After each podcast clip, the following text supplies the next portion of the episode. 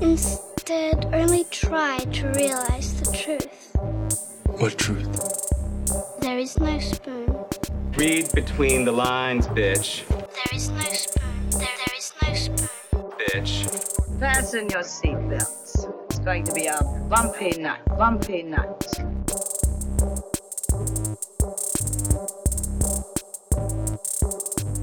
Saludos amigas y amigos, yo soy Mario Alegre Femenías Y yo soy Rosa Colón. y esto es Desmenuzando.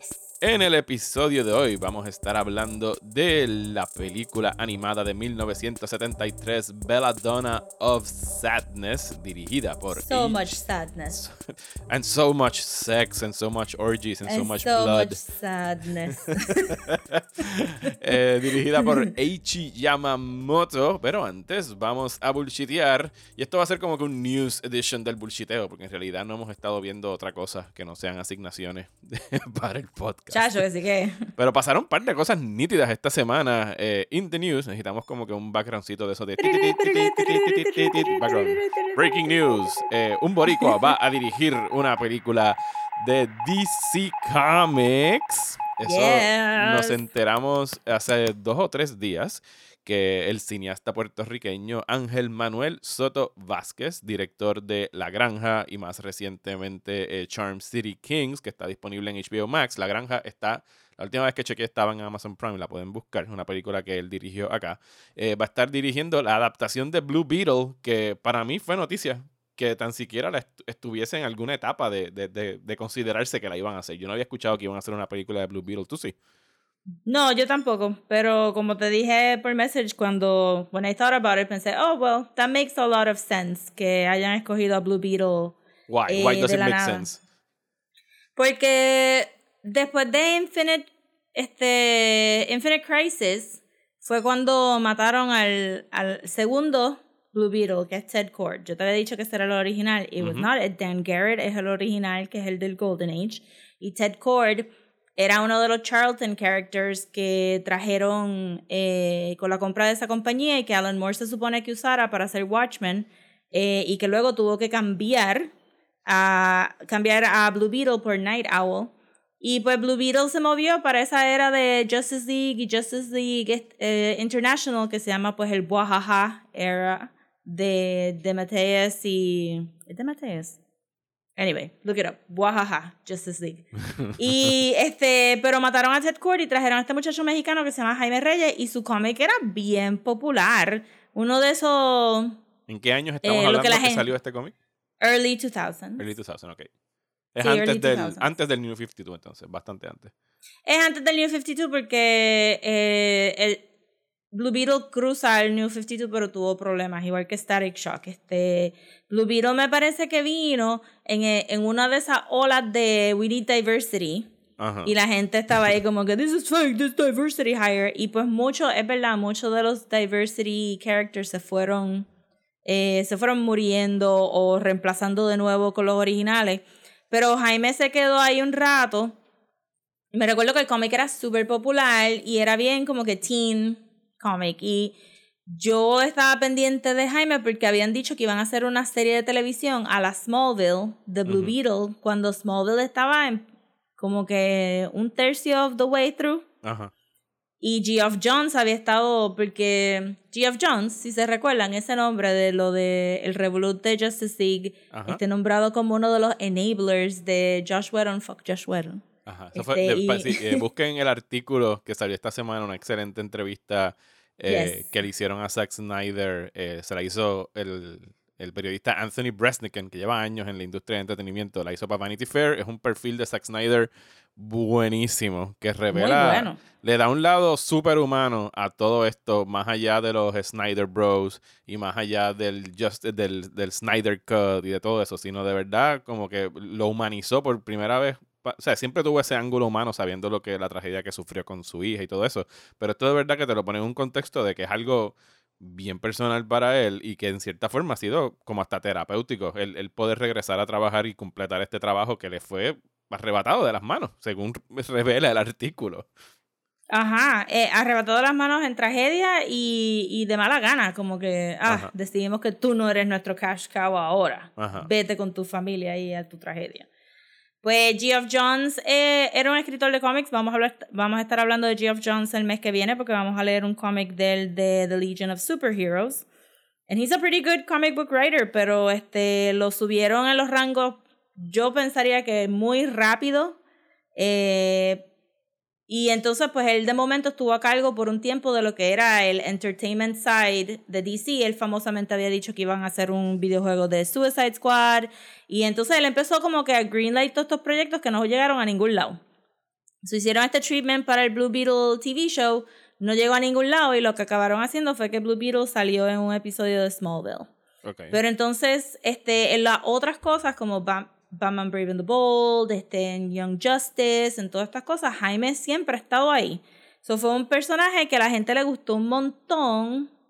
Eh, fue un personaje que a la gente le gustó un montón y, que, que lo empujaron bien agresivo, como que we're just gonna put him everywhere because people love it y es nuestro young character, porque Superboy, eh, pues, todos estos otros legacy characters apelan más a older eh, fans, porque pues Superboy, Wonder Girl, es como que son personajes viejos y Jaime era un personaje nuevo, latino, ¿sabes? Mexicano, eh, segunda generación mexicana y, y la gente le gustó y el look está súper cool y se transforma y tiene un... He has an actual Blue Beetle and that's why he's called that. este, y, y, es bien dinámico y pues a la gente le gustó y, y cuando resultó eso que dijeron pues ah, este DC iba a sacar un, un, personaje latino y dijeron que era Blue Beetle, es como que, ah, that's right. Este, por un chunk of this, este siglo lo han empujado bastante y de momento después del New 52, como los cómics de Static y de Blue Beetle tuvieron un montón de problemas con los editores. Ajá. Este, los cancelaron bien rápido, duraron ocho issues nada más y yo como que no había escuchado más nada. Eh, de, ni de Static ni de, ni de Blue Beetle. Y de momento dijeron esto y dice, that's right, porque realmente ellos no tienen ningún otro personaje latino que sea tan popular, que apele a young people, de la misma gente que está disfrutándose sus Spider-Man's Home Whatevers. Este, eh, pues esto sería como que una película para ellos también. Sí, so no, it makes sense y qué bueno que hay un boricua ahí super cool dirigiendo porque I hope it gets made. Sí, no, yo. Estoy yo como me- que nerviosita para... Digo, por lo menos lo, nerviosita. cuando anuncian, sabes, sabes, sí, hemos visto proyectos que se caen, o sea que tenemos que cruzar los dedos de que este no sufra esa, eh, pues, ese destino. Pero lo anunciaron con bombos y platillos y Warner Bros. dándose cantazos en el pecho de que va a ser su first Latino superhero que va a estar saliendo. Y yo creo que es como, corrígeme, pero es como que el first Latino superhero movie, por lo menos de este bonche para acá. Ahora mismo no se me ocurre más ninguno. Pues ahí la gente se está peleando. Realmente todo, está, todo este thing de que si... De que si is it the first or is not the first, obviamente han habido muchos personajes latinos Ujú. y afro-latinos, este, ¿verdad? Estoy pensando en Tessa Thompson y Valkyrie, pero Digo, ahí yo pongo un que sea el asterisco. headline. Sí, lo, lo que pasa es que Warner Bros. dice como que it's gonna be our first Latino character. Y es como que, Ajá, pues sí. eso- y eso es de, verdad. De DC, de, de Warner DC Sí. es su first Latino character. No estamos Sí, diciendo pero que sea no first sé, no me ever. recuerdo que Marvel tampoco haya sacado a nadie latino como el main character. Bueno, habría que. Tenemos afro, afroboricua, sería Miles en Sony, en Into the Spider-Verse. Eh, podría ser lo más Ah, sí, claro, pero exacto, sí. Pero Eso sería lo único. Pero de live action, eh, pues sí, tendríamos entonces ahora a Blue Beetle, que según el diario The Rap, que fue el que tiró la, la noticia, el que broke the news, eh, va a estar empezando a filmar en otoño de este año. Así que esto posiblemente suena a un late 2022, early 2023 release para Warner Brothers. Y va, pues ahí va a estar eh, Ángel Manuel Soto Vázquez de director. Muchísimas felicidades a él. Yo a Ángel lo conozco Hell hace, yeah. hace más de 10 años. Yo lo entrevisté a él muchas veces cuando empezó haciendo cortometrajes. Eh, pues he seguido su carrera cada vez que saca una película. He tenido pues la oportunidad de entrevistarlo dos o tres veces y espero pues también tener la oportunidad de entrevistarlo en el futuro cuando ya esté más cerca de del, del estreno de, de Blue Beetle. Posiblemente hable con él en estos días por próxima tanda, nada más que para tener una reacción, porque tú sabes que todo esto es bien hush hush, de que no hay ahora mismo ni nada que pueda decir porque están en, en Ujú. preproducción. Pero pendientes a mis redes eh, a eso. ¿Qué más? ¿Qué más tenemos en, en noticias esta semana? Pasaron muchas cosas. Que ayer salió como que el, el launch, porque es la semana que viene, pero como que Paramount hizo su, su, su party de que por ahí viene Paramount Plus, porque pues llegamos a esta etapa de los... Why not? llegamos a la etapa de los streaming service donde ya no vamos a, pen- a pensar en nombres originales y es como que ponle un símbolo de Plus al final y nos vamos. Y I know. eh, Paramount Plus So eh, lazy. va a estar absorbiendo lo que hasta ahora todavía sigue siendo CBS All Access. Eh, CBS All Access no está disponible en Puerto Rico, lo cual me hace sospechar que Paramount Plus tampoco lo va a estar, que va a estar region blocked. Eh, pero eh, siempre está la opción del VPN, que es como yo lo he usado en dos o tres ocasiones. Y después de todo el mar de noticias que dieron, que ellos están como que rebooting absolutely everything que ellos tienen. Van a hacer un reboot de Flashdance, van a hacer un reboot de Fatal Attraction, van a hacer un reboot o un spin-off de Grease y todo. Why? Por, be- because todo es sobre Sí, brand bueno, IP. yo te dije también que este, ajá, exacto, que el, el, el kick de hacer estos reboots es que no tienes que pagarle a nadie para que te venda los Ajá. derechos de su IP porque ya lo tienen. Ajá. Porque ya Eh, lo tienen. Pero entre todas esas cosas que anunciaron, la única que de verdad me pompió y que me puso bien contento fue el launching de Avatar Studios, se llama ahora. Yeah. Están creando un estudio en el que van a estar eh, como co-creadores, ¿sabes? como co-directores eh, Michael DiMartino y Brian Konietzko, que son los creadores originales del Avatar World y de Avatar The Last Airbender y The Legend of Korra, que como muy bien recordarán, estuvieron involucrados hasta hace unos meses en la adaptación live action de Netflix y se fueron porque según ellos hubo de esos famosos creative differences y no estaban de acuerdo con lo que estaba haciendo Netflix en esa adaptación. Eh, y anoche yo discutiendo con Rosa esta noticia, eh, especulamos que, mira, probablemente esto ya se estaba cocinando y ellos maybe estaban unhappy con lo que estaban haciendo con Netflix y si Paramount vino y los ofreció en bandeja de plata, miran, pueden tener su propio estudio, podemos expandir el mundo de Avatar eh, y ustedes van a tener creative control, es como que bye. y de verdad que Sí, aunque de mi lado yo pienso que es más como que Paramount begging versus Sí, ofreciendo. De hecho, sí, como que Porque- necesitamos buena IP que ya tenga un fanbase. exacto. Y tienen Y que haber el, visto que el cómo explotó. está activado. Exacto, Ajá, porque exacto. Con, con- con el estreno de la serie eh, a, a finales de en agosto del año pasado en, en Netflix tuvo como que un, un resurgimiento, un renacimiento de ese fanatismo. Y lo que dice pues el comunicado de prensa es que van a estar haciendo, entre otras cosas, o sea, van a expandir el universo, que eso incluye hacer más series, pero van a estar haciendo un animated theatrical feature film. Esto sería para los cines. Eh, que en el caso de Paramount ayer quedó medio claro que el theatrical window is dead. El theatrical window es lo, el, el periodo que había entre el estreno en los cines y la llegada a Blu-ray, Video on Demand, etc. Eran 90 Ujú. días y post pandemia todos los estudios han acabado con eso, que era algo que por lo que luchaban muchísimo los cines, los exhibidores. Y Paramount dijo ayer que a partir de ahora eh, sus películas van a estar estrenando 30 días después de en el cine en su servicio de Paramount Plus y algunas películas premium le hace Top Gun Maverick eh, o A Quiet Place 2, las que son más famositas de ellos, estrenarían 45 días después. O sea que si usted no quiere ir al cine o se la perdió en el cine, nada más tiene que esperar 30 días para verla en el servicio de Paramount Plus una vez esté, esté disponible en Puerto Rico. Pero estoy- Ah, y I would hazard que esa ventana va a ser, se va a achicar más todavía Sí. cuando empiecen Bueno, a ver los otros estudios breaking the Eh, money. la, de, este, la, de Univer- DVD. la de Universal es más corta. La de Universal, de- y eso ya lo establecieron el año pasado, es 17 días.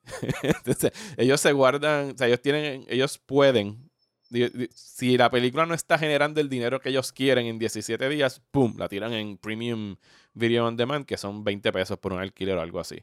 Eh, pero si es una película como Fast and the Furious y de verdad están entrándole mucho dinero, pues ellos tienen como que la potestad de decidir como que no cumplir con ese window.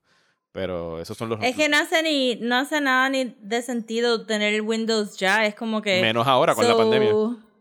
Ah, pero, la pandemia, pero es que en términos de dinero no hace nada de sentido. So, tú le estás pagando como que a tres middlemen para que la gente vea tu película versus la gente entrar a tu servicio y pagarte directamente a ti todo el, el dinero que antes tú te perdías shipping esos hard drives a los cines. Los cines este, teniendo que, tú sabes, pagándole a los cines por pantalla y todas esas. Bueno, al- Who needs that? Bueno de, ahí es que viene el debate de que si if they don't need that, que yo entiendo que they still do, porque o sea, ninguna película va a generar a billion dollars, que son, sabemos que son la minoría al año. Pero sin, sin los cines, sin esa entrada de taquilla, no llegan esas cifras. Y si los cines se quedan sin películas, pues they close down. ¿Sabes? Sí, pero yo me yo pensaría como que y fine que los cines cierren de verdad, porque nosotros hablamos del cine como que con una palabra bonita y nostálgica, pero los cines son este 25 pantallas, un poor experience, el multiplex es un, un zafacón de pantalla, un poor experience y un monopolio bien brutal de lo que nosotros podemos ver y no podemos ver. Y estamos viendo como que la, el capitalismo de estas compañías está democratizando un poco eh, que nosotros entonces podamos ver todas estas cosas que antes la distribuidora iba a decir, no, no, esta gente es lo que, lo que quiere Fast Five, so métele ahí este, todas estas películas y no traigas nada de X o Y, o esta gente no ve horror, no les traigan las de horrores y pues eso es lo que yo estoy esperando que se caiga, como que si, si cada, si tú quieres cerrar los multiplexes y hacer cines de cuatro pantallas y lo que está en esas cuatro pantallas eh, es variado, then I'm all for that y me tiraría al cine, pero si tú vas a seguir haciendo medio mall Ujú. para respetar a 200 personas en una sala para después tener todas las salas enseñando la última de Marvel, pues then you can go ahead and die. Este, porque eso no es eso no es este cine, eso es simplemente un, un cattle, este, un cattle ranch para tú sentarte ahí y ver la única película que tiene en 14 pantallas. That's crazy. 14 pantallas y 7 con la misma película. Ajá, exacto. Eso es como que eh, esa clase de cine se puede morir, de verdad.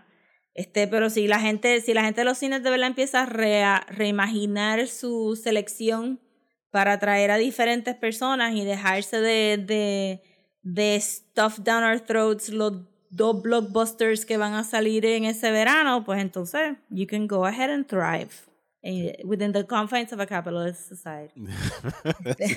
Eso va a seguir cambiando. Pero yo no, yo no veo que haya marcha atrás ya después de esto. Porque los estudios, ¿sabes? Ellos querían esto hace tiempo. Sí, eh, se están viendo afectados en términos de ganancias por no tener los cines, pero al mismo tiempo se reinventarán lo suficiente para sacarle ganancias por otros lados. Eh, y, y como tú dices, serán ganancias 100% para ellos o, o mayor por ciento para ellos, que no tendrían que estarse dividiendo la taquilla con, con nadie. Ajá, eh, ya ese discurso de, ay, hizo un billón de pesos, pero tú sabes que marketing realmente cuesta 300 mil pesos. Pues ya no, no puedes hacer eso.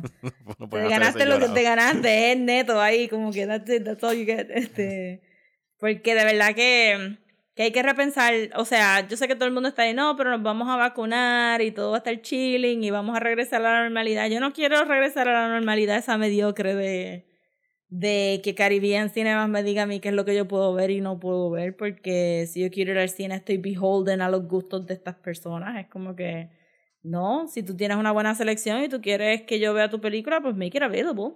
Yes. That's it. Pero sí, pero volviendo a Avatar Studios, bien pompeado con eso. Eh, ¿Qué tú, voy a hacer como que ya, para cerrar el tema de Avatar, ¿tú preferirías que ir back en Avatar, ir forward o ir para los lados dentro de lo que está establecido del Avatar World?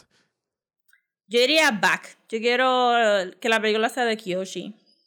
Eh, y que arregle un poco el myth de Kyoshi, porque mucha gente dice como que, ah, Kyoshi era como que bien black and white, era como, kill the guy. Este, o Kyoshi no realmente no lo mató, sino fue un accidente, bla, bla, bla. Eh, pero pienso que deberíamos de ver este, nuestro canonical, bisexual, giant, earthbender, avatar queen. Este, y después de eso, chequeando la calidad, ¿verdad? Dejándonos llevar por la calidad y, y cómo salga esa película, pues entonces puedes empezar a go forward. Yo no iría a go forward todavía porque me imagino que deben de estar un poco pillados en términos de hacia dónde llevar Republic City sin tener que tocar como que un World War o este una invasión, otra invasión como la del Fire Lord para simular, qué sé yo, invasiones de Japón a China o en China a Tibet o whatever. Este, habría que ver qué parte de history ellos quisieran incluir y I'm sure que, que they're gonna take their time to think about it porque aún de por sí con, con mucha gente que le gusta Korra hay un poco de, de crítica de que Republic City es como que Sí, muy, tiene mucho... muy elitista. Ajá. Y tiene mucho como que colonization themes en términos de la tecnología que usan, que no, no, no se fueron directamente imaginarse un, entre, entre air quotes, un Wakanda eh, asiático, sino que, que entraron todos estos elementos europeos, ingleses a la narrativa y la gente, alguna gente were a little bit critical of that. So, me imagino que ellos deben de estar bien, ellos tienen que estar ahí como que sudando esa historia del forward para que quede really nice y deliberate como Cora, pero tú sabes que, que ver qué es lo que van a hacer. Bueno, y tú también So, yo estás, quiero que Kiyoshi, Kiyoshi, Kiyoshi, Kiyoshi. tú también estás pompeada con otro anuncio de esto de Paramount Plus, ¿verdad? Un trailer que enviaste. Yes, este, sí. Que saca, van a sacar un reboot de Rugrats y tiene el original voice cast. Pero el. Eh, vi el trailer porque yo sigo a este muchacho, a un, digo muchacho, este señor que se llama Bob Flynn. This que kid. es un this kid este this this este industry este person que se llama Bob Flynn que es animador character designer y él hace estos threads bien cool eh, e informativos en Twitter y este el año pasado antes de la pandemia hizo unos threads brutales de de cereal box mascots Ajá. Y como desde los 40, 30, han, ah, como el, el arte de character design ha, ha bajado. O sea, ha evolucionado. Y, y él posteó el trailer de Rugrats porque es en 3D, pero los personajes se ven casi igual al hand-drawn original show y mantuvieron, o sea, los nenes se ven un chinchín, las proporciones cambiaron porque nuestra, nuestro concepto de proporciones cute eh, ha cambiado durante los años. Also, Rugrats no era nunca un show que yo consideraría super cute, porque había un elemento de grotesqueness de los niños que era parte de la comedia, ¿verdad? Tommy se ve, Tommy se ve como un little alien. Este, because babies look like little aliens. Este, so que había un elemento de grotesqueness, pero entonces aquí, eh, si, si buscan el trailer, todas las proporciones están un poquito más chiquitas, o los nenes se ven más kids y se ven más chubby y se ven como que más cachetones, but they look exactly the same Es CG, ¿verdad? que el, El- el ajá, es sí, CG. sí. Pero, pero las texturas y la manera que está, o sea, el, el, ¿verdad? El, el model está bien parecido al hand-drawn, eh, sin ser hand-drawn, y, y tiene el original voice cast que cuando se lo estaba compartiendo a mi Pandemic Pod, estábamos como que, mano, pero es que son iguales, y cuando busqué información como que, crap, son exactamente la misma gente, so van a tener las mismas voces, o no va a haber nada de esto de... Las voces de Rugrats también eran como que un poquito más... No, son, no eran voces finitas, kids, kids voices. Ajá. Eran bien distinctive. Phil y Lil suenan de una manera y Tommy suena de una manera y todo eso. Y pues estoy bien pompeada eh, para posiblemente piratear este show si no se puede ver en Puerto Rico. Porque Nickelodeon aparentemente quemó este bridge de, de poder verlo, las cosas de Nickelodeon acá. So, estoy excited con eso. Espero que yo todavía, como te estaba diciendo en el Messenger, yo no he visto todavía la película de Rocco. Yo veía mucho Rocco también en Nicktoons y a mí me gusta mucho Invader Sim. Todavía no he sacado tiempo para ver la película de Invader Sim, pero Esa es la que está en Netflix, ¿verdad? Las dos que están en Netflix, Ok. Rocco's Modern Life y Invader Sim están en Netflix. Pero me gustaría ver como que más de eso porque hubo un periodo de animación de Nickelodeon que estuvo bien on point.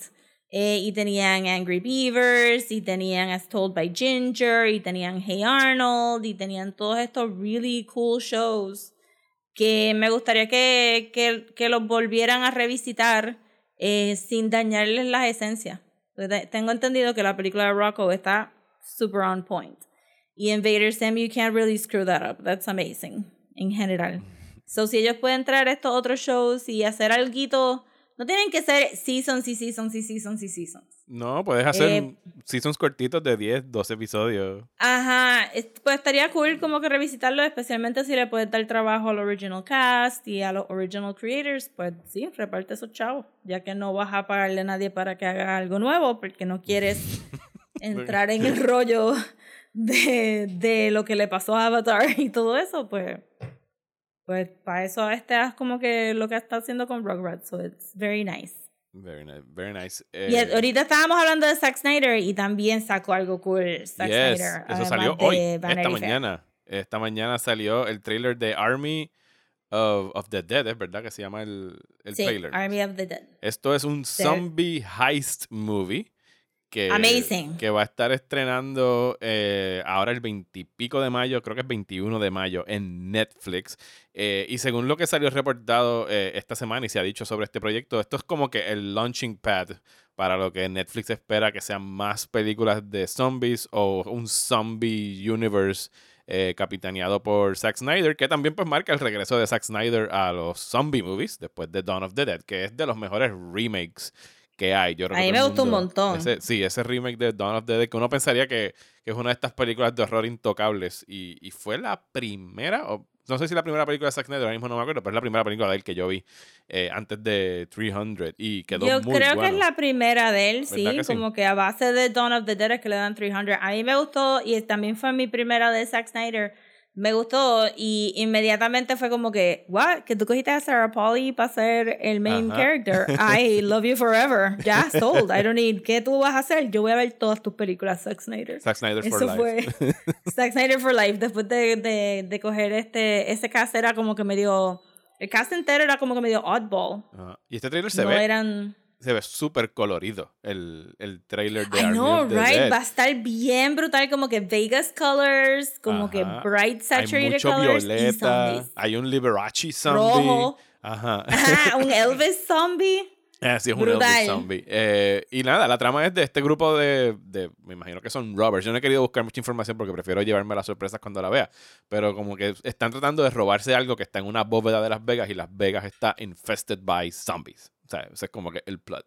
Say Eh, no more. I eh, am there. El, el teaser dura un minuto, eh, se ve super nice. Eh, eh, and I'm there for it. O sea, a mí en el, me pueden cansar los zombies, pero cuando, lo único que hace falta con los zombies en realidad es como que un twist.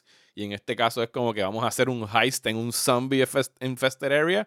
Y ya yo estoy como que, yes, on board. Eso no lo he visto antes. Vamos a ver eso con zombies. Sí, a mí me cansan los zombies en televisión, pero en películas es como que, yep, let's go.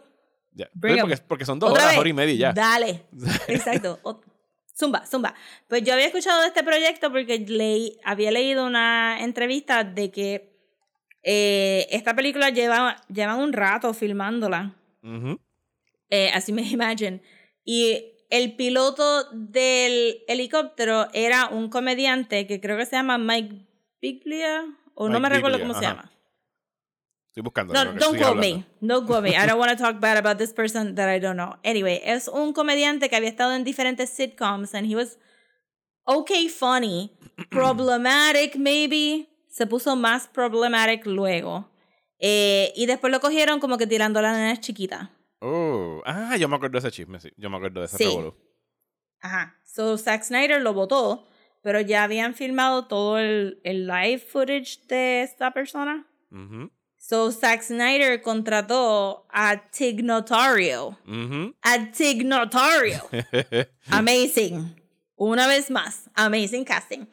Eh, y dijo que obviamente the decent thing to do era sacarlo a él de la película y poner a otra persona because that's what you do cuando las personas te dicen que they're pedophiles. You take them out of your projects and you never speak to them again.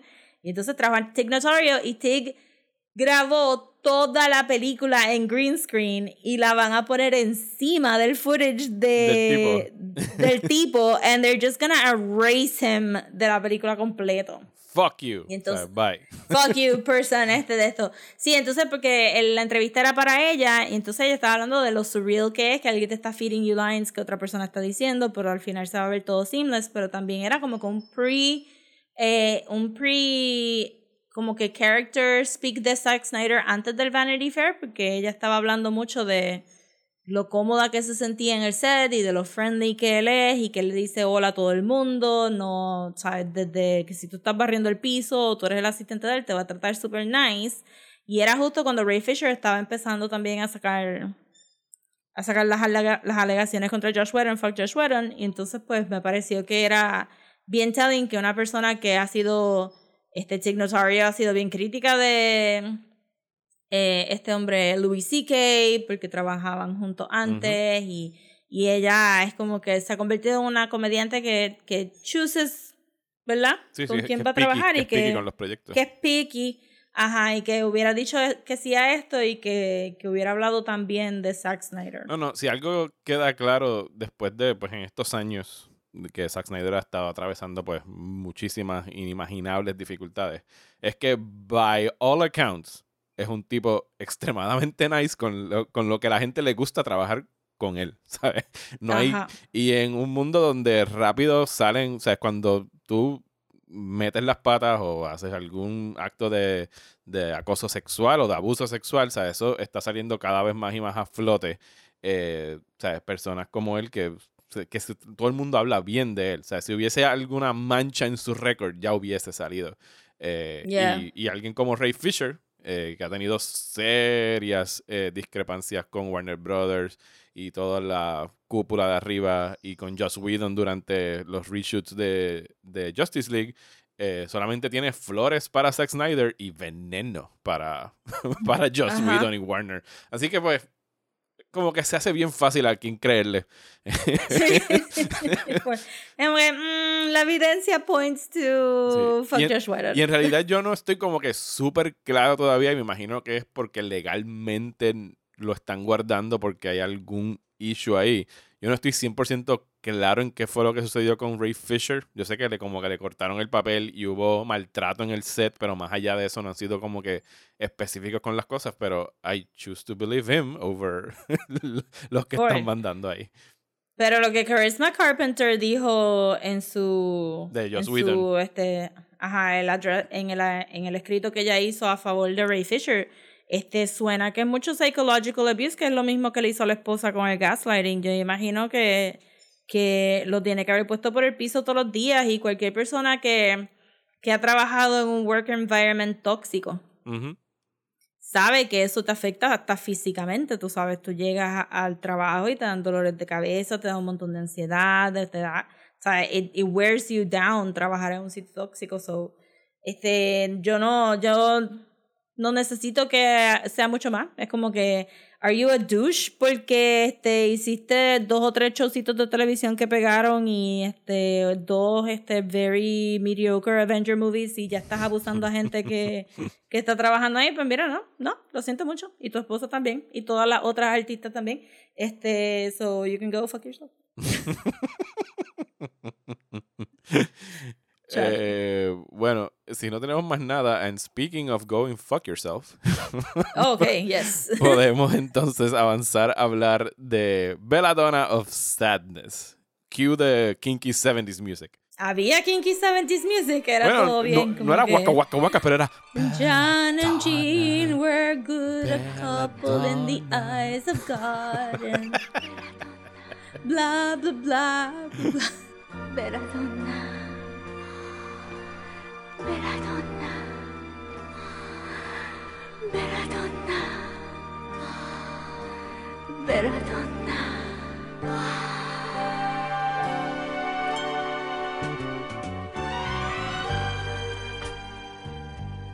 Esa canción fue eterna. Sí, los créditos eran, Dios mío, ¿cuándo se va a acabar esta mierda? Pero hablemos, eh, hablemos de Belladonna of Sadness, que, que la sugerí yo. So I take all the blame por personas que la hayan visto y hayan dicho, what the fuck is this thing? ¿Qué es esta cosa que me están haciendo? Desmenuzando. Unsubscribe. sí, eh, Belladonna of Sadness es una película de anime de 1973 eh, basada en La Sorcière. Eh, tenemos otra Sorcière en menos de una semana. I know. La- Si no se aprendieron cómo decir The Sorceress en francés después de este mes, well, it's on you, you guys. Es Eh, la sorcière. La Sorcière es un ensayo de 1862 eh, del autor Jules, o la, la autora, Jules Michelet. Es un autor, por supuesto, es un autor de... O sea, no, Claro que sí. Seguro que sí. course que Mario, tenía ¿tú que viste ser- la película? Yo no sé ni por qué lo dudé. acerca de, de, de- acerca de qué, Rosa, es eh, Belladonna of Sadness. Pues resultó ser acerca de la corrupción de esta, esta mujer inocente, ¿verdad? Eh, que aparentemente el diablo el penis shaped Satan. You Ajá, guys, he was sí. penis shaped Satan. Este, Sí, yo, el penis shaped me- Satan. me voy a poner bien vulgar porque cuando lo estaba viendo yo le dije como que mira el cabeza bicho este que acaba de llegar aquí. Full. Es que eso era lo que era. Yo estaba Ajá. como, I get it, movies. Ajá. Stop. He's a Este- dickhead, literally. He's a dick, literally, literally. Este, pues sí, es, es como que la corrupción de esta, de esta mujer que se llama Jean, eh, y cómo entonces ella cae, cae en, en los brazos de Satanás, y entonces se aprovecha como que la sinopsis de la película dice para en, enact un revenge de las personas que, que la maltrataron y la violaron y abusaron de ella, pero yo sentí que no había mucho revenge. No, no, yo no, No veo como-. Sí, yo como que eh, is the orgy supposed to be the revenge? Because I don't think that's how revenge works. Porque Ajá. they're having fun. Este, eso no entiendo. Me parece, antes de entrar súper montón a- al plot, al horrible, horrible plot. Este, yo pensaba que esto era una producción francesa full versus japonesa y se me había olvidado cuando empezaron a hablar japonés y se me hizo bien difícil de match las imágenes bien, bien, bien agresivamente europeas que Ajá. estábamos recibiendo con las con- voces ja- en japonés. con las voces japonesas y, y sentí que, que, que en parte la, el, el cult alrededor de esta película, además de que es de sexo y es animada, and that seems to drive people crazy, Ajá. es que el arte era bien of its time y era probablemente como que cutting edge cuando esta película salió, ¿sabes? Ese, ese pelo así como que bien Art Nouveau de Jean y este, todo ese como que... Tú, tú lo dijiste ahorita antes de que empezáramos, bien este Sgt. Peppers, este no, bien Yellow, este, Yellow, Submarine, de los Beatles. Que es bien como que entonces todo todo el arte parecía como que sí si yo hubiera estado caminando por las calles de, de París en ese momento hubiera comprado una revista ilustrada probablemente hubiera sido este arte y un y un spread de diache mira todos estos diseños que se hicieron para la sorcière y bla bla bla este eso sentí que era como que okay I get it this was very como que decirte wow vamos a hacer una película animada y la va a, a diseñar este qué sé yo, este, como que Michael DeForge o algo así, como que alguien bien, bien current. Ajá. Y pues aprecié eso, el arte estaba bien bonito y era bien como que, sí, sí, tú sabes. I mean, habían, como, como son tantos static images, pues el, el, el estilo del arte varía considerably. Eh, especialmente con Jean, porque entonces la quieren como que hacer bien bonita y a veces tenía como que cinco libras de eyelashes y a veces tenía solamente tres libras de eyelashes y a veces se ve visca porque tiene que mirar hacia el frente. Sí, eso, eh, eso que tú dices de los static images fue algo que al principio como que me frustró y como que dije como que ya lo, toda la película va a ser así porque era más como que no un motion comic sino un motion watercolor porque todo el estilo de arte son como que estos Ajá. acuarelas. Eh, poquito a poco se va animando más. De hecho, el primer blast así de animación Sí, es- mano. y, y es blast que con todo el sentido de la palabra que es en rojo que es la primera de múltiples eh, violaciones, Violaciones. de Jean donde Lee, Sí, mano, trigger eh, warning. Sí, sí, sí. Trigger warning. Red flags, alarmas rojas, como que. Eh, y lo ponen como que bien artístico, pero al mismo tiempo como que bien grotesco, ¿sabes? Porque la primera violación, de literalmente la rajan por la mitad. And Sí. they thrust Y hay murciélago for some reason. Miren, Ajá. gente, aquí hay un montón de, de, de visual symbols y metaphors psicodélicos that make sense to the people who made the movie, porque yo estaba ahí como que... Realmente la película, ok, es que tenemos que ir en parte porque la gente no va a entender cuál, cuál es el... O sea, tenemos una canción de como 10 minutos, panning por encima de esta acuarela donde te están vendiendo la idea de que Jean y Jean eh, were made for each other y cualquier persona que ha visto un indie movie donde los personajes se llaman casi igual saben que this is just destined for disaster. Este, están diciendo que in the eyes of God y bla, bla, bla. So, estableciendo right away que Jean es el hombre más bruto de toda este, todo este pedazo de Francia. Eh, se casa con Jean, con, con Jean. Este, no, Jean es la nena, Jean es el nene, eso lo voy a decir. Jean se casa con Jean, inmediatamente va a donde el Lord a darle el tributo del marriage. Sí, el, el first You night, know. que es como que acuéstate con mi mujer. Ajá, pero es que, pero él- no, porque él trajo una vaca. Ajá. So, él estaba como que, my cow. Y él le dice, no, your el wife. Lord, él dice como que, este, y la reina es la que dice, no, tírate ahí todo el mundo. Este, pero entonces la cosa es que el tipo tiene tres cuernos. El Lord tiene Ajá. tres cuernos. Why would you even go to his palace after the wedding? Sí, yo hubiese... Es mi y punto, tienes que que- ir corriendo en la dirección opuesta a ese castillo. Ajá, yo, Jan, Jan, Jan, Jan, you already married. What are you doing? What are you doing? y entonces, obviamente, pues el Lord quiere 10 vacas. Nada más trajeron una because they're poor. They're very poor, white, high class French people. in the town. Los recortes, que el pelo y todo. Sí, porque son 60. pobres, pero Aquí tienen no blower.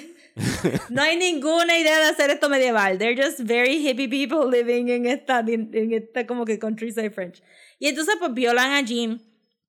Ah, así, exacto, a Jean. Y entonces pues hacen todo este show de romperla por la mitad y de enseñarte el, po- el, el El thrust. de tener sexo. Sí, el thrust. thrust. Ajá. Este, el thrusting así como que pulsating con la música y uno ahí como que I see, I see what this movie is about. Then sí, es como que, ok. So, this is Porque how de verdad es como, ajá, es como Mario dijo, esta es la primera vez que vemos actual movement y es como que, y dura un ratito. Ajá. Y uno ahí como que, ujú, ujú, ujú, ujú, ujú. ok, cool, cool, cool, cool, cool, cool, cool. Y entonces pues ella llega, también hacen un show de como que animarte la sangre bajando de su... De la pierna y todo eso. su Ajá. vulva. Ajá, entonces eh, Jan, una vez más estableciendo that this is not a good person.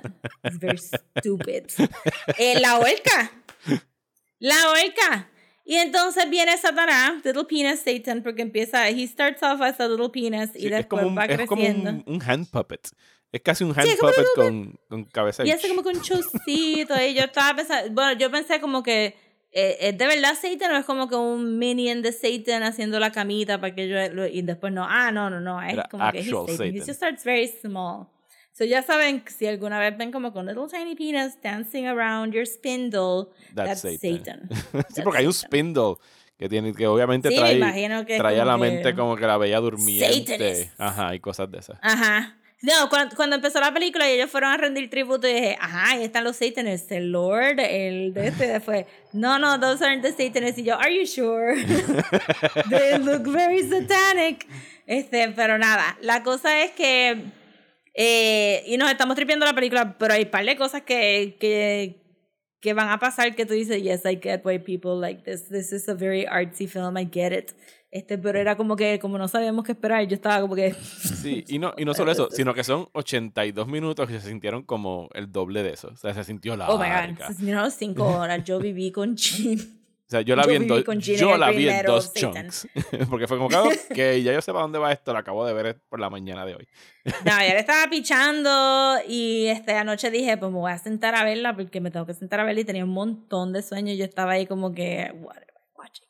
La cosa es que, este, nada, el Little Penis Satan hace todo este, y de verdad que es bien charming la ilustración, regardless of that is a penis, it's Satan, y ella no se está moviendo, pero como ella no se está moviendo, pues es un poquito charming, así Sí, como que todo esto ella- ella no se- natural effects. Sí, ella no se Ajá. mueve, pero el Little Penis Satan empieza como que thrust through her hands Ajá, a entrar sí, y salir exacto, de su que- mano. Y ella se ríe, and everybody's having a great time.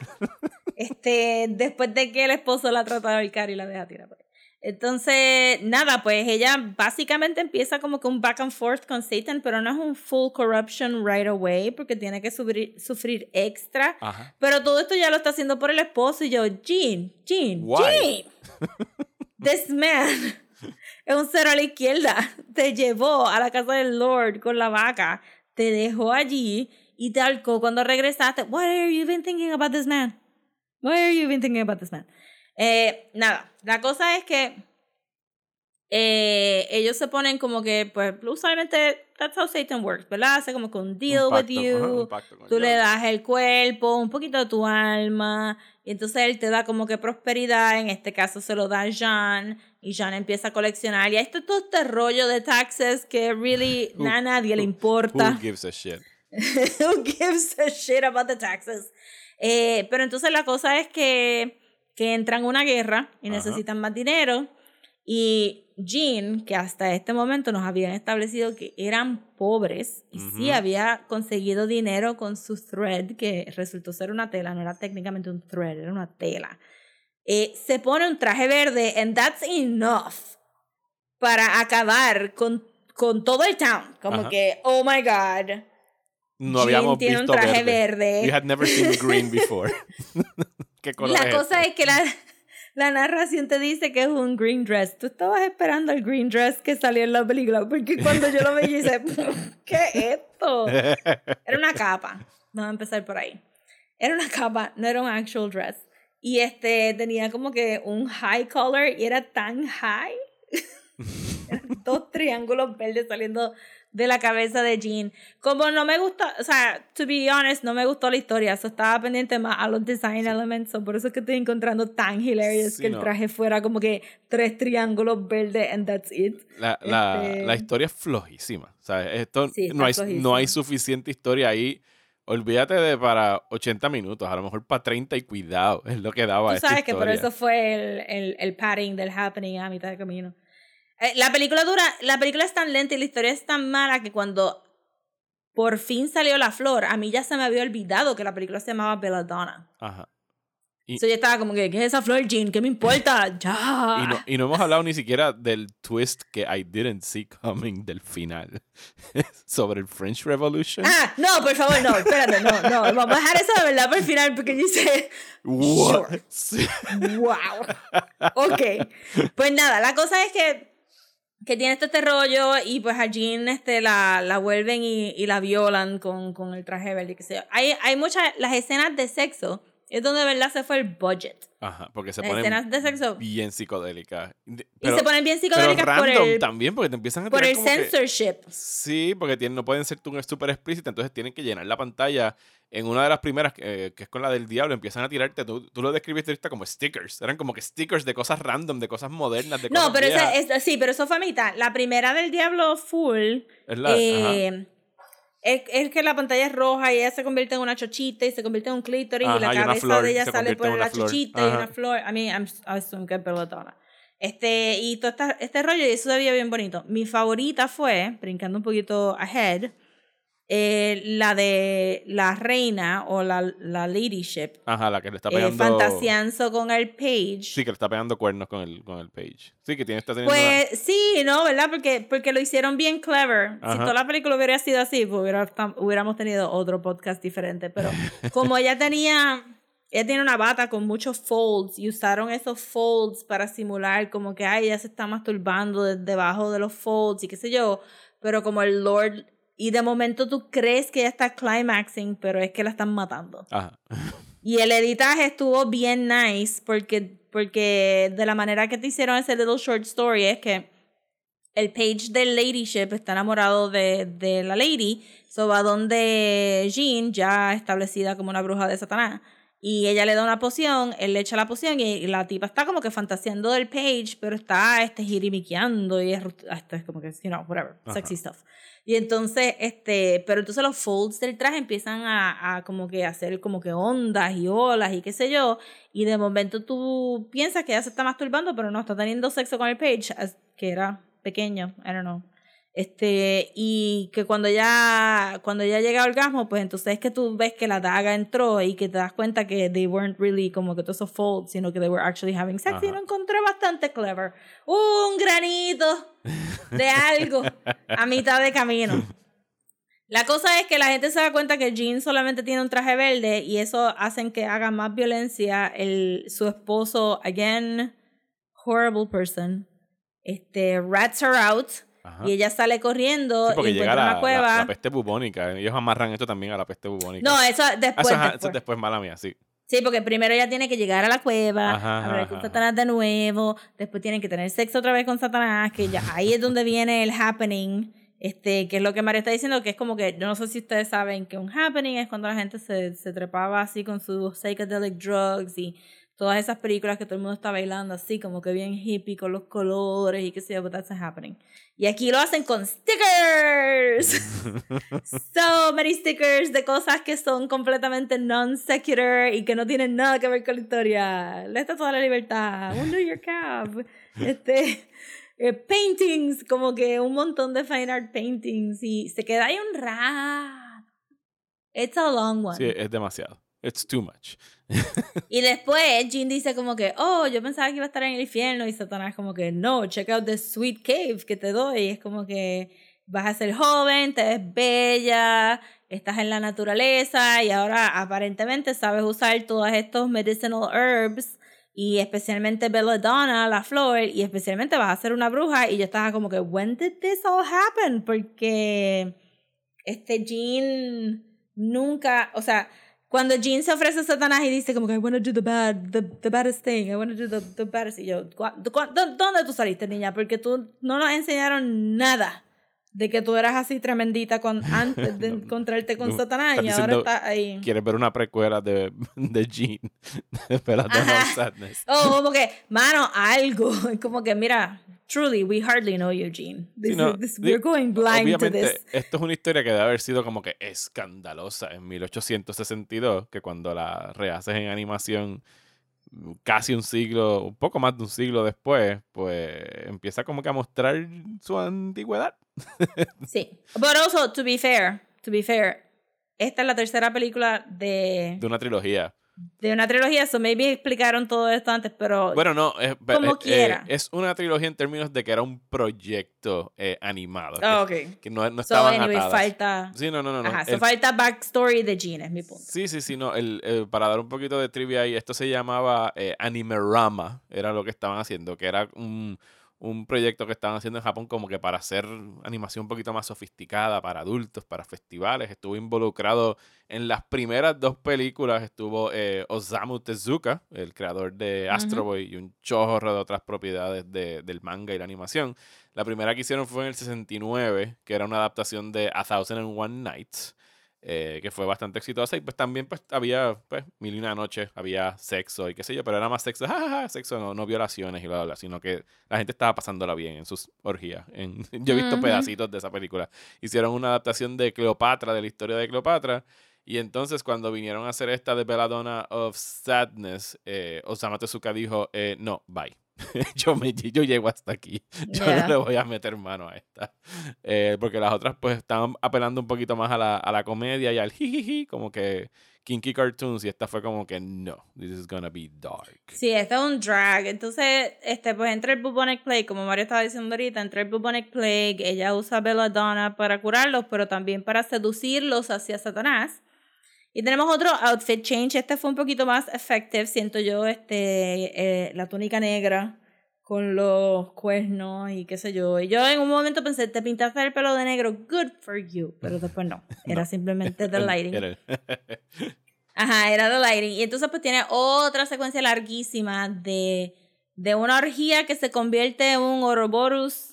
Este, y que todas las personas que fueron a recibir la cura o a pedirle algo a Jean, pues entonces, este, pues hay un montón de que si penes que se convierten en jirafas y pescados y chochitas que se abren y salen un montón de huevos que sacan otros animales que empiezan a tener sexo con otras cosas y entonces se convierte en una cadena bien grande y entonces Jean sale inmensa y toda esta cadena de orgía está pasando alrededor de ella So much sex. y tú estás ahí como que bueno pues I guess that you got what you wanted este is this over Good for you, y Jean. te dicen, ajá, you know, good for you. Entonces te dicen que no, y en eso viene el page y pasa lo del, lo del ladyship, y entonces viene el lord y le dice, una vez, I mean, por lo menos Jan fue consistentemente soqueante durante toda la película. Pues buscan a Jan para que hable con Jean y le diga que no, que si el lordship te va a ofrecer tierras y qué sé yo, y tú estás esperando que Jean diga, I am practically the queen of hell.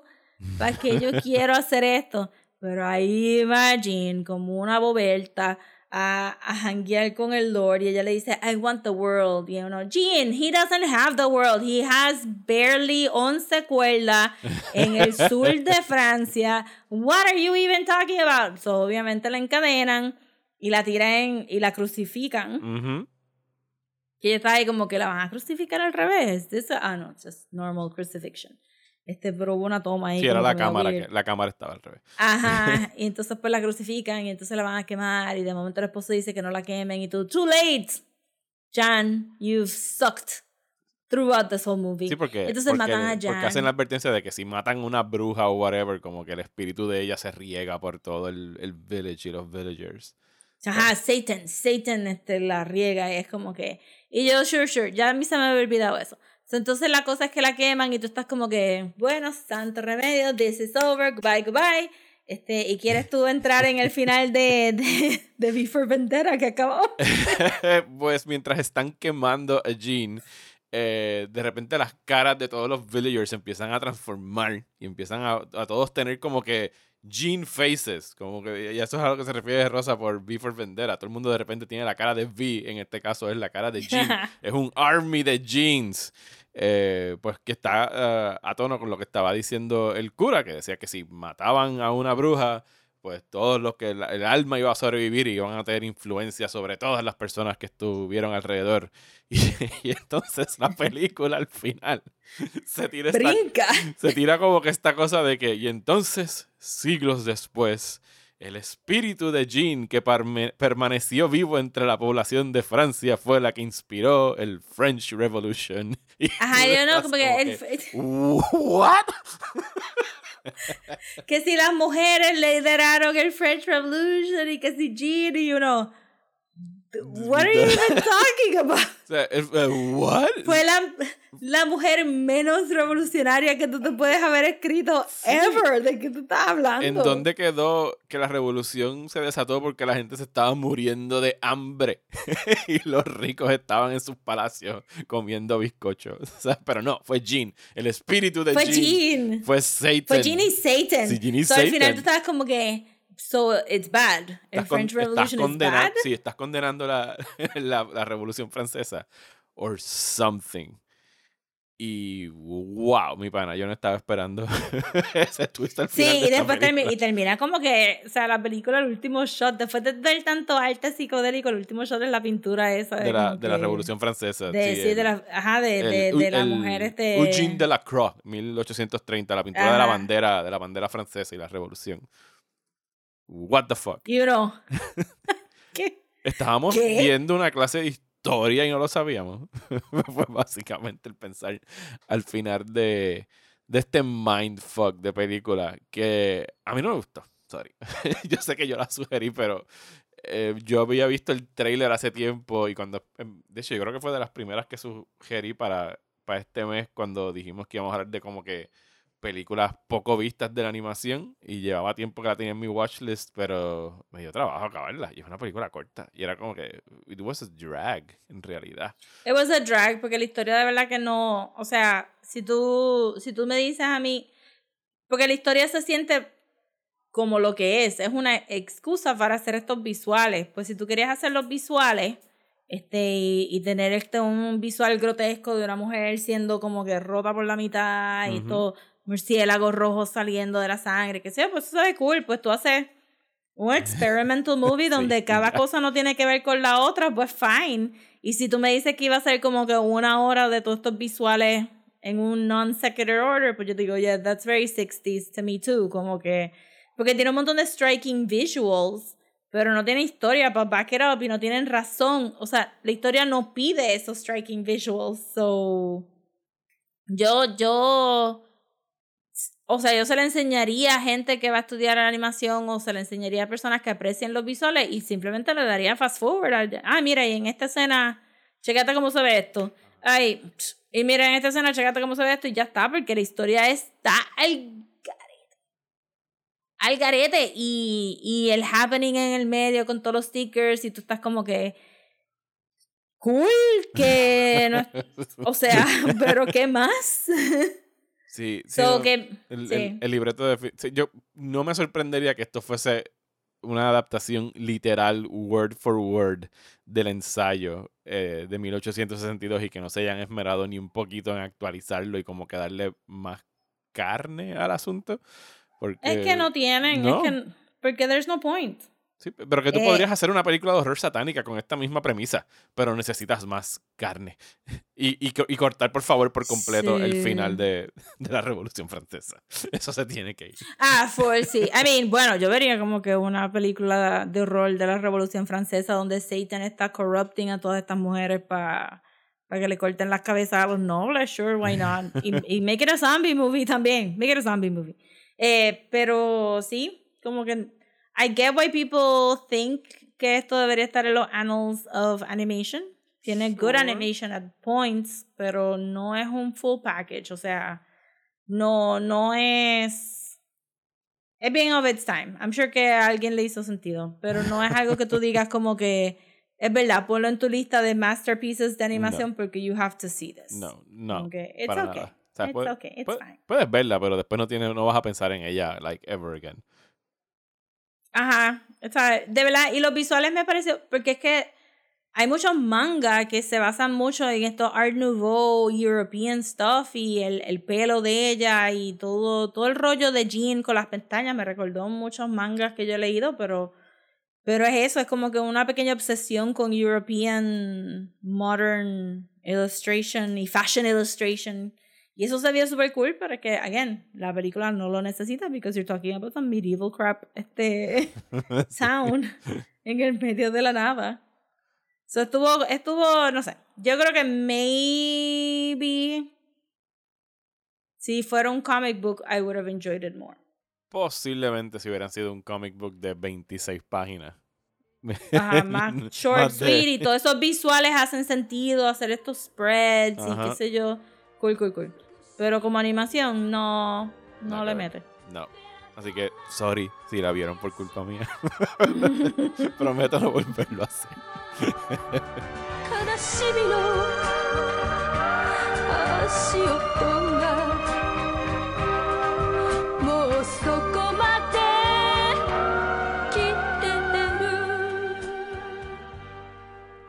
¿Estás bien cansado de los programas de políticas aburridos? Pues trata Radio Independencia, un podcast de política, derecho y todo lo que se nos ocurra desde el independentismo boricua, donde Andrés González y Adriana Gutiérrez discuten temas de actualidad y temas históricos con algunas de las figuras más importantes del independentismo y la izquierda puertorriqueña. Suscríbete a Radio Independencia en tu aplicación de podcast favorita y en nuestro canal de YouTube. Únete ya. Y hasta aquí este episodio de Desmenuzando. Muchísimas gracias por escuchar. Esperamos que hayan disfrutado de estas películas eh, animadas que estuvimos viendo durante el mes de febrero, eh, sin contar Veladona, una vez más, sorry. I mean, por lo menos vieron algo que no habían visto antes. Eh, Exacto, Con, con. Belladonna of Sadness. Pero entonces ahora en marzo, ¿con qué venimos en marzo, Rosa? En marzo vamos a estar celebrando eh, Zack Snyder's este, Justice League y vamos a estar hablando de equipos y este De mayormente Comic, comic ¿sí? Book Team. Sí, Comic, comic Book, book teams y este de, de DC todo. So vamos a estar leyendo primero el primer volumen de League of Extraordinary Gentlemen de Alan Moore. Ese es el próximo, Eh, es y para el todos los otros artistas, sí. No tengo todo, no tengo el artista ahora mismo, pero you guys know que en el episodio le voy a dar full credit a todo el mundo. Eh, y so League of Extraordinary Gentlemen Volume 1 solamente. Después vamos a estar leyendo una novela gráfica de Geoff Johns y Gary Frank que se llama Superman and the Legion of Superheroes. Eh, pendiente a las redes para las portadas por si acaso se confunden. Yo sé que hay mucho Superman y hay mucho Legion of Superheroes. Pero este es super fun y me gusta mucho. So, so yo espero que les guste a ustedes. Y después vamos a ver Justice League eh, cuando salga en HBO Max. Y vamos a cerrar el mes con el Season 1 de Doom Patrol Que está disponible en HBO Max. En Eh, HBO Max. Y ya lo pueden ver. Sí, eh, vamos a estar viendo. Eh, sí, Justice League sale el 18. Vamos a hacer un esfuerzo para verlo el mismo 18 y poder grabar el, el 19 y ese viernes sacar el episodio de Justice League. Traté de averiguar a qué hora es que HBO suelta sus películas.